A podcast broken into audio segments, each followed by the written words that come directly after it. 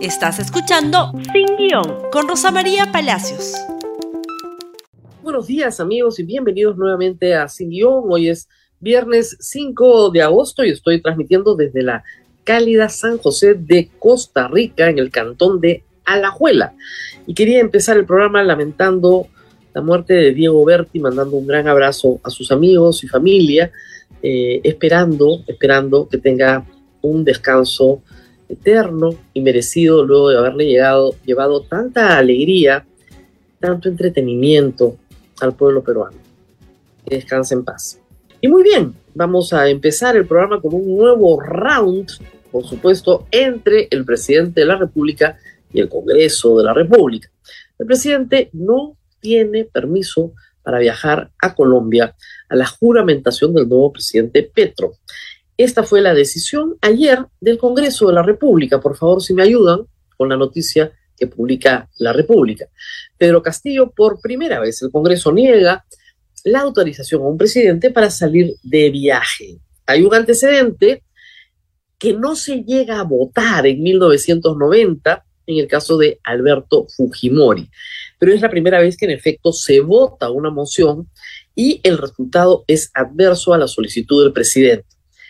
El Perú tiene una historia traumática con los viajes del presidente a raíz de la guerra con Chile y el viaje de Prado.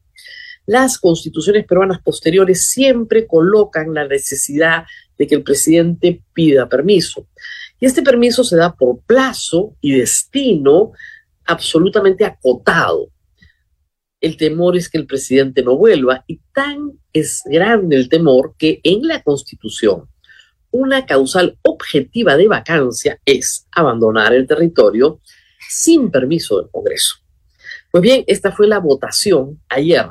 No le dieron permiso ni Fuerza Popular, por supuesto, que votó en contra, Acción Popular mayoritariamente en contra, APP también en contra, eh, por supuesto Renovación Popular y Avanza País, y se sumó también Somos Perú más los no agrupados y Integridad y Desarrollo en parte, el partido que ahora agrupa a eh, parte del Partido Morado. 67 votos en contra.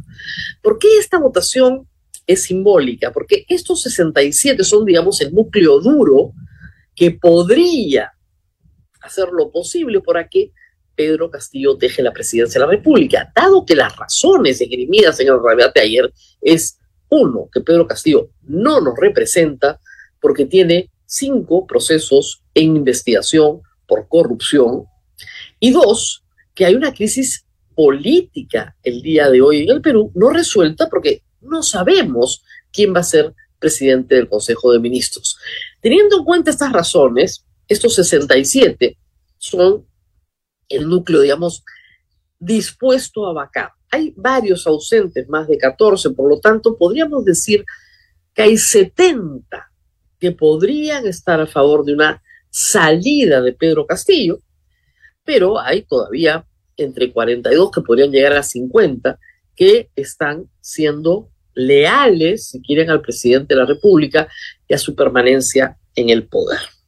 Sobre esto vamos a volver en un instante, pero vamos con lo que dijo ayer el presidente, que decidió dar declaraciones a la prensa luego de declarar y no declarar ante el eh, ante la fiscalía. Pero vamos con lo que dijo sobre el nuevo gabinete. Que a partir de hoy voy a tomar algunas decisiones concernentes a ver el gabinete con la finalidad de afrontar el día de mañana vamos a juramentar vamos a juramentar a, este gabinete y espero que sea un gabinete que en la convocatoria que hagamos nosotros de qué manera en la medida en la medida que se acerquen los actores políticos, la clase política, los que creen en el país, los que creen en la democracia, bienvenido, pero desde acá Estamos haciendo preguntas y usted no responde. Usted no responde nada de las preguntas. Señor presidente. Dijo que hoy jura un nuevo gabinete, pero que van a haber acuerdos políticos. Y luego publica este tuit. Por favor, ayúdenme. A ver si alguien entiende algo, porque yo no entiendo nada. Convoco a los partidos políticos, sociedad civil y organizaciones de ser parte de un gabinete de ancha base que trabaje por el Perú, siempre con el pueblo. Un momentito, ¿cómo que convoco?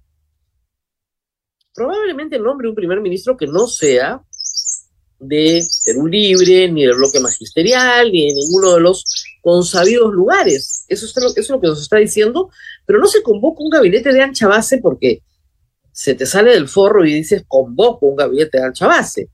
Primero, conversas con los partidos, con las organizaciones, no las convocas por Twitter. ¿Qué clase de convocatoria es esa? ¿Quiere dar a entender que sí va a ser de ancha base? Bueno, el misterio espero se develará hoy día. Lo cierto es que es bastante, pero bastante tonto decir que convoca un gabinete de ancha base por Twitter y luego a los periodistas decirle que está buscando acuerdos políticos cuando está en la situación de crisis en la que está. Tendría que empezar por decirlo. Reconozco que mi gobierno está en una situación crítica. Reconozco que el pueblo que me eligió quiere que me vaya. Reconozco que vengo caminando de la fiscalía a donde he tenido que declarar porque se me sigue un proceso de investigación por corrupto. Pero he perdido en esta historia. Y regresemos al Twitter para ver qué dijo anoche sobre Colombia. Veamos, por favor. Desde el Ejecutivo siempre hemos respetado la independencia de los poderes del Estado. Lamento que de forma inusual y prepotente el Congreso Perú me impida asistir a un acto protocolar internacional. Esto mella los lazos democráticos con la hermana República de Colombia. Vamos por partes y cucharadas. Es verdad, es verdad que la presidencia como institución es más importante que Pedro Castillo. Y es verdad que una relación internacional con Colombia es mucho más importante que la presidencia de Pedro Castillo. Pero deberíamos hacer un poquito de recordaris al presidente sobre su relación con Colombia. Hace un año, en 28 de julio, el presidente de la República dejó con la mano extendida al presidente Duque. Bueno, gustarle el señor Duque ni sus políticas, pero él también es el presidente de Colombia y representa a la institución presidencial de Colombia. No solo eso, no lo invitó a la juramentación del gabinete, o por lo menos de Guido Bellido, en las Pampas de la Quina. Y no solamente eso, cuando saludó a todos los presidentes que habían ido a su juramentación en el hemiciclo, no lo mencionó. Hubo tres oportunidades de estrechar los lazos con la hermana República de Colombia durante su fragmentación y durante las tres meses fue un malcriado, a tal punto que esto causó desagrado en la Cancillería colombiana y el presidente Duque abandonó inmediatamente el país. O sea, un momentito, si vamos a cuidar las relaciones internacionales, cuidémoslas siempre, no cuando nos gusta el presidente que los colombianos han elegido porque eso sería un acto de interferencia en la política de Colombia, ¿no? ¿O no? Mucho cuidado con la relación con Colombia, eso hay que decirlo, porque las instituciones presidenciales son las que se relacionan, no los políticos que se tienen simpatía o antipatía. Y el primero en haber descuidado esa relación ha sido el presidente Castillo. Que no nos venga con cuentos, que la historia la sabemos de primera mano y todos la recordamos.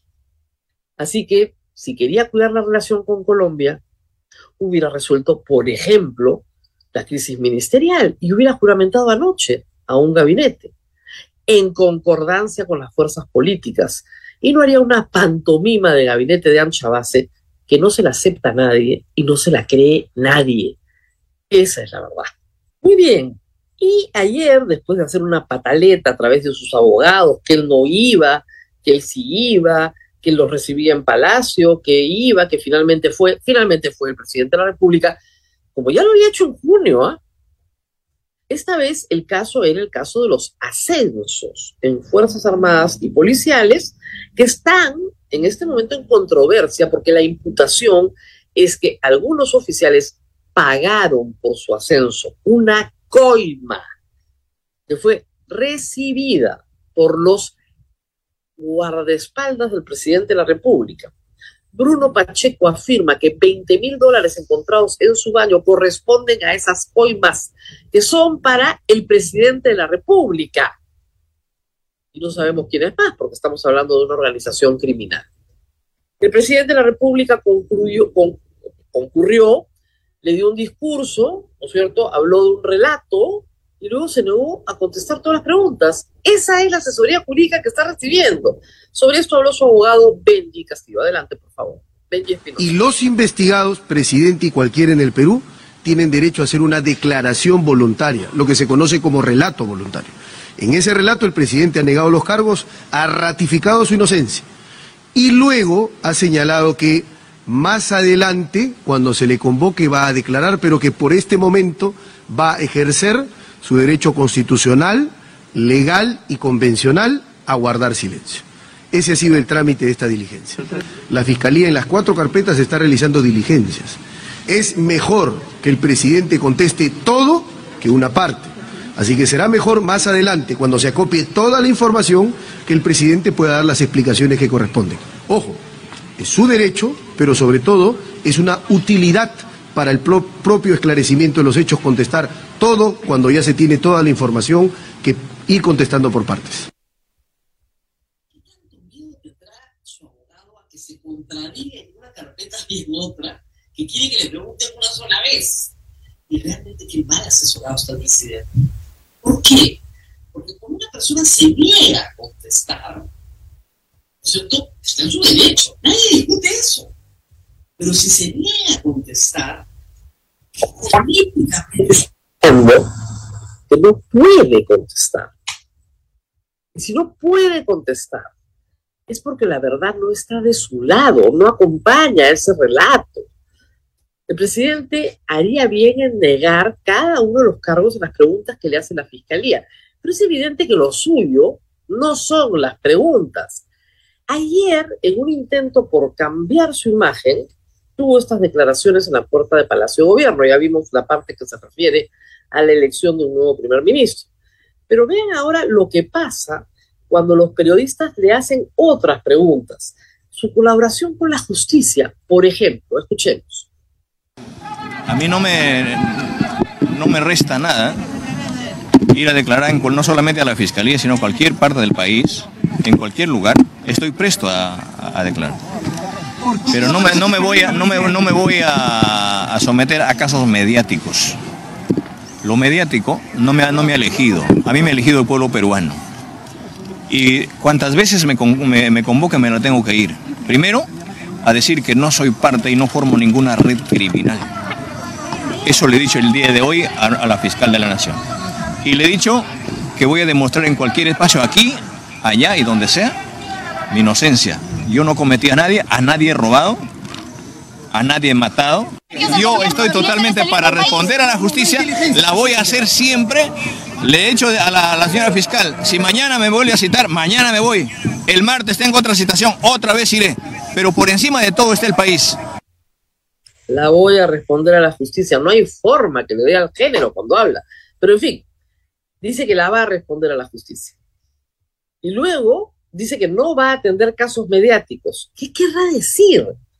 todos los casos que se están viendo en la Administración de Justicia han sido presentados por el periodismo peruano. ¿Por qué? Porque es nuestro trabajo. Nuestro trabajo es exigir la debida rendición de cuentas a los funcionarios públicos. ¿Acaso la prensa inventó a Bruno Pacheco? ¿Acaso le dio un puesto en el sector público? ¿Acaso la prensa inventó a Juan Silva? ¿Quién denuncia el caso de los ascensos militares y policiales? Oficiales, militares y policiales. ¿No lo denuncia la prensa? ¿No lo denuncia un medio enemigo? Lo denuncia toda la prensa. El general Vizcarra, el general Bueno, ¿los inventó la prensa?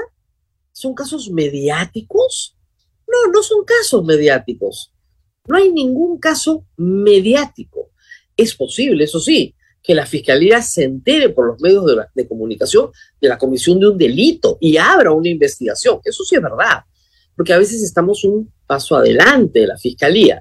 Pero hasta el momento, en los casos que atañen al presidente de la República, los mayores desarrollos se han logrado gracias a la colaboración eficaz dentro de los procesos penales.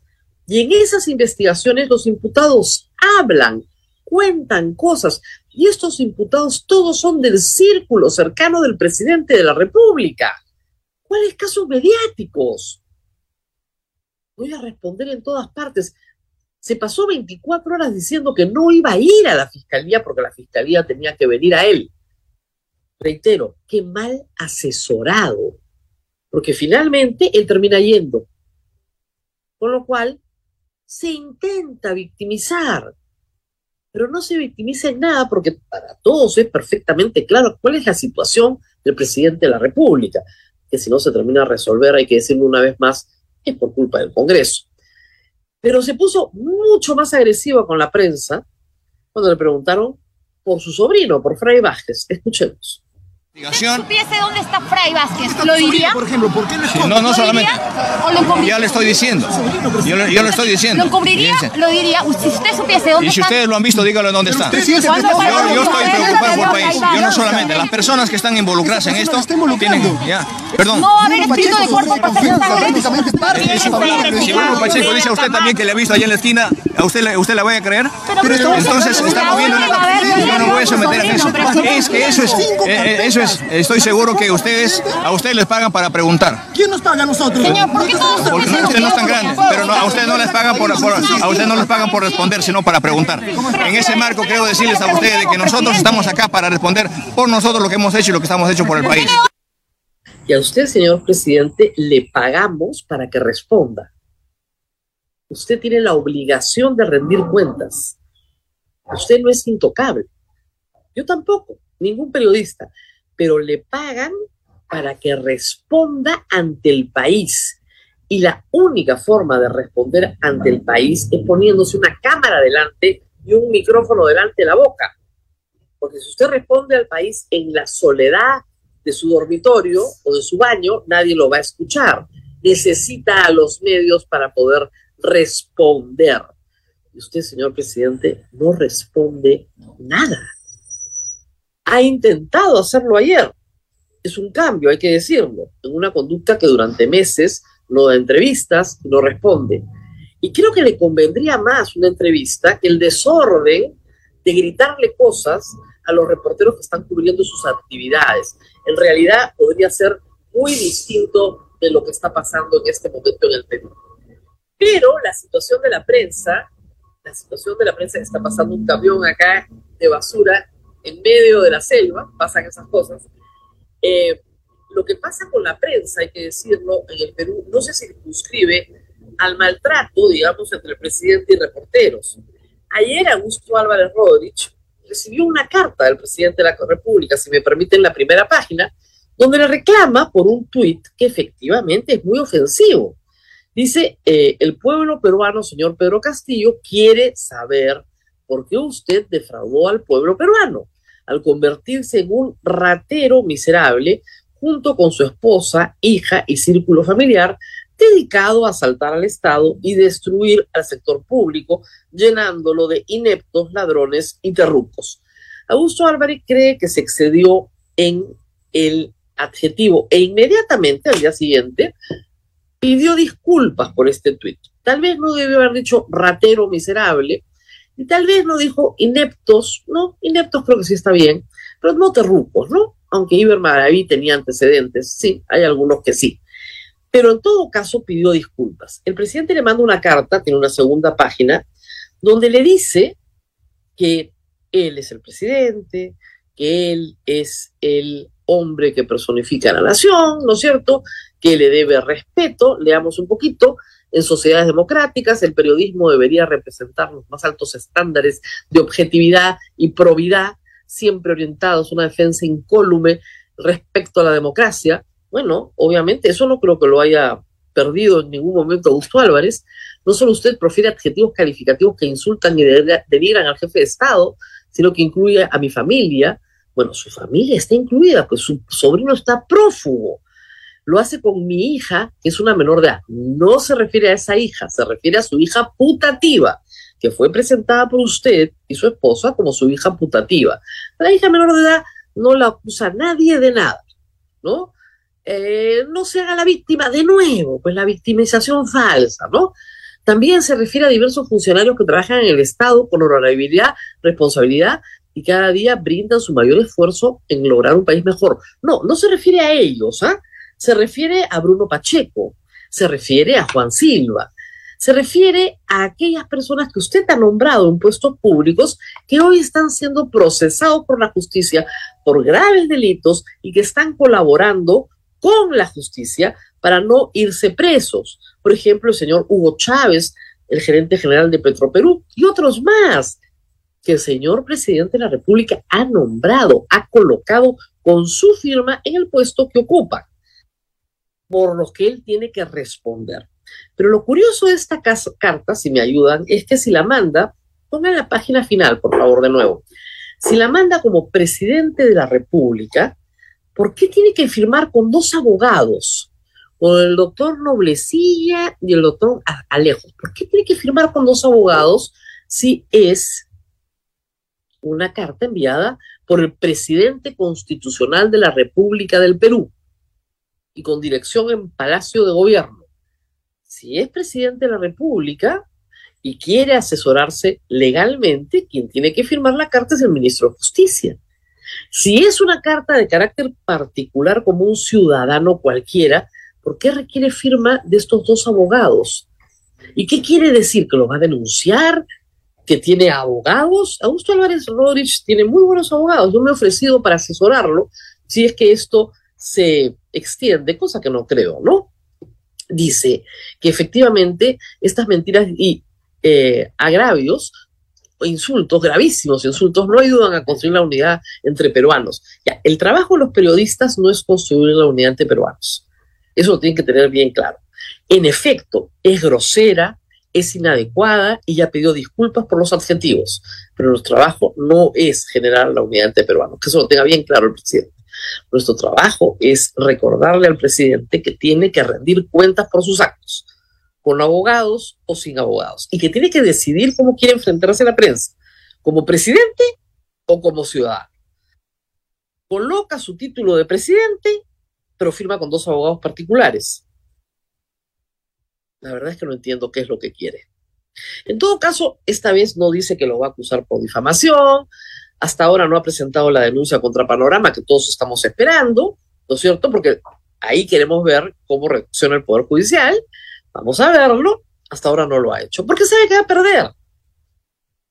Sabe, sus abogados deberían saber, que el presidente no puede ir amenazando a todos los periodistas con cartas y denuncias porque va a perder. Esa es la verdad. La prensa es la culpable yo soy una víctima. Ojo, no toda la prensa es buena, pero este presidente es muy malo. Y esas son dos grandes verdades. Muy bien, nos tenemos que despedir, se nos acabó el tiempo. Que tengan un muy buen fin de semana. Vamos a estar acompañando la noticia hoy. Esperemos que el presidente de la República cumpla su palabra y hoy puramente un gabinete. No importa quién sea primer ministro, algún sobón, algún ministro censurado, da lo mismo. ¿Por qué? Porque el Congreso le va a dar la confianza de todas maneras, así sea un loco calato con colchón, porque el, Congreso no se va a jugar, ¿no es cierto?, su posible disolución. Así que da lo mismo quien sea presidente del Consejo de Ministros. Nos vemos el día lunes. Gracias por escuchar Sin Guión con Rosa María Palacios. Suscríbete para que disfrutes más contenidos.